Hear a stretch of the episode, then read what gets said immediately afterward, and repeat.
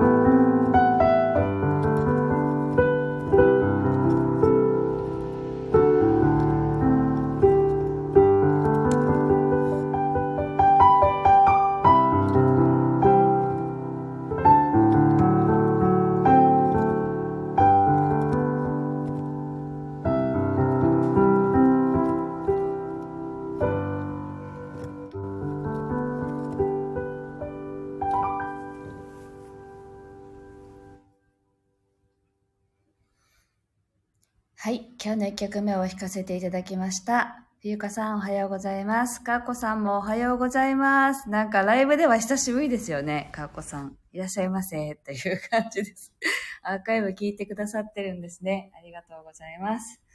はい。えっと、昨日はですね、あの、沖縄県の沖縄市で、あの、店舗を構えてやっている、アーソースオブライト、月の雫っていうね、ご夫婦でやっていらっしゃる石のお店と、あとはまあ奥様が高次元の存在からのあのガイドの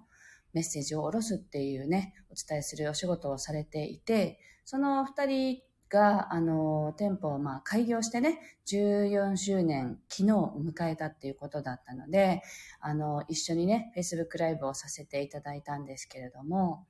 なんというか、そのお二人って、もう私はすごくお世話になったというか、引き上げてもらった方たちという感じなんですね。で、まだあのイベントも本当に駆け出しで、あの、自分の自宅でね、あの、自宅サロンとして音の処方箋を提供していて、まだ本当に始めたばっかりの頃に来てくださった方たちで、なんかあの、いろいろね、もうその頃からすごく、あの、まあ、沖縄県内ではね、割と名の知れた方たちなので、あの、イベントにね、呼んでくださって、トークイベントを一緒にさせていただいたりとか、いろいろこう、表に出してくださったんですよね。で、そんなお二人なので、あの、仲良くもさせていただいていますし、とてもなんか心の通うお付き合いをさせていただいていて、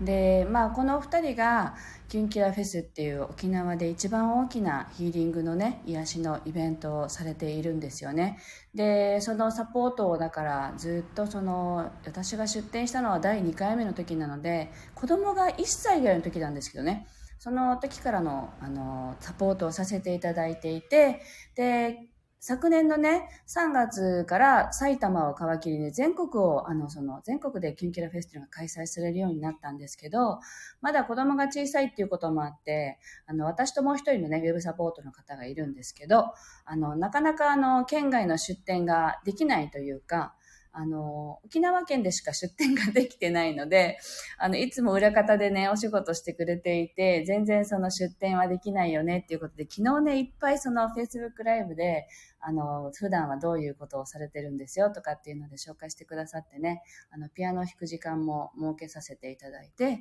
弾いたり、あとは一緒にサポートしてる方は歌も歌う方なので、一緒にね、あの、ピア、彼女が歌を歌って、私はピアノを弾いてっていうことをさせていただきました。なんかとっても楽しい時間でした。もしあの、Facebook ね、あの、アカウント持ってらっしゃる方は、よかったらアーカイブをね、私のところにもシェアしたので、見ていただければいいかなと思います。はい。というわけで、今日火曜日ですね。なんかあの、昨日までもうちょっとひんやりしてたんですけど、なんか夜、夜寝苦しいなと思ったらもう雨が降っていて、あの、気温もちょっと上がってね、暑いなという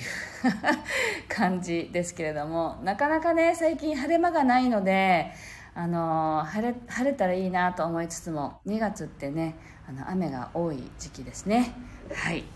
というわけで今日の2曲目を弾いていきたいと思います。お聴きください。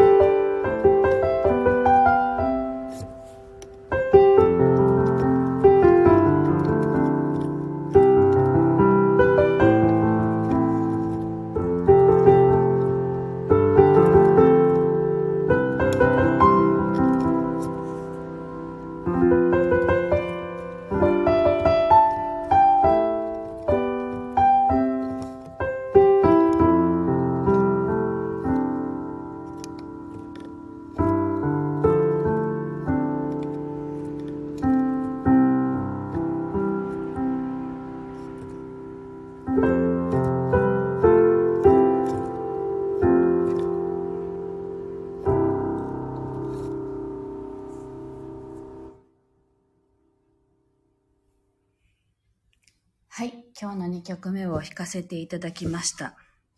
今日はあの、本当は、本当はってもう話しちゃうか。あのー、この間平和記念公園っていうところに行ったんですよね。その話をしようと思っていて、そこで写した写真ですけど、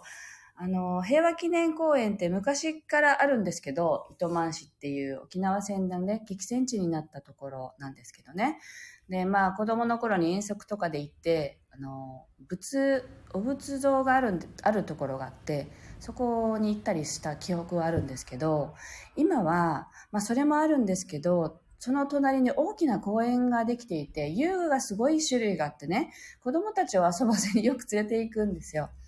で、まあ、久しぶりにその公園にね、家族で行って、で、うちの、その、なんて言うんだろう、夫の家族というか、まあ、比嘉家ですよね。比嘉家の方には、あの、戦争で亡くなった方もいらっしゃるんですね。で、まあ、戦争で息子さんが、一人息子さんがお亡くなりになったので、そのお父さんが、あの、うちの、その、夫のお父さんにね、養子になってくれっていうことで、仏壇を引き継いだっていう、実は流れがありまして、まあ、親戚の方ですけどね。なので、まあ、私たちは直接お会いしたことがない方なんですけれども、若くでやっぱり亡くなった方がいるっていうことは知っていたんですけど、その日なんかね、夫がちょっと散歩に行くって言って、行って帰ってきたら、あの、その方の名前を見つけてきたよって、あの、写真を見せられたんですよね。で、実は、今、あの、平和記念公園には、平和の石地っていう、その、石にね、あの、沖縄戦で亡くなった方たちのお名前が、こう、掘られてる場所があるんですよ。掘ってお名前を書いてる場所があって、で、聞いてはいたけれども、もう何年も前にできたものなんで、見に行ったこともなかったんですよね。で、それで、あ、そういえばそうだねって、あの方のお名前がどこかにあるかもねって、あのー、思ってはいたけど見に行ったことがなくって、なんか夫がそれを見て帰ってきたんですよ。そしたらなんか私も見たくなって、あ、交代で私も探してくるって言ってね、結構なお名前が載ってる場所なんで、まあ、あの、どこの人っていうので、あの、名前を探していく形でしたけど、沖縄県の方だけじゃなくて、その県外の方もね、あの、県名が、あの、都道府県別に名前があったり、あとは外国人の名前もありましたけど、まあ私は沖縄県のね、浦添市前田というところなので、前田の中からこう探したらその方のお名前を見つけたんですよね。で、やっぱり見てたら、その近所のね、近所のあの方たちも、大体この前田の地区って代々住んでる方たちが多いので、お名前がやっぱりみんな聞く、聞く名前というんですかね。よくわかる、あ、この辺の人だなっていう名前があるんですよ。で、まあ、そのお名前の中に、いろいろとこう、この辺でよく聞かれるお名前の方がいっぱいいて、あ、やっぱり昔から馴染みの名字なんだなとかいろいろ考えつつ、まあ、その方の名前にね、こう手を当ててね、あの私たちがこのお仏壇を引き継いでいきますっていうね、ことをなんかこう祈ったりして、いい時間になったんですよねこういう時間ってで持ったことなかったなと思ってで最後は子供たちも見に行きたいっていうかね結局家族4名で見に行ってここだよなんて言ってねまあ子供たちはまあ行ってもよく分かってなかったんでその辺の噴水とかを触って遊んでましたけどなんかあのそういう意味ではねこんな形でこう選抜者たちが追悼されてるっていうのは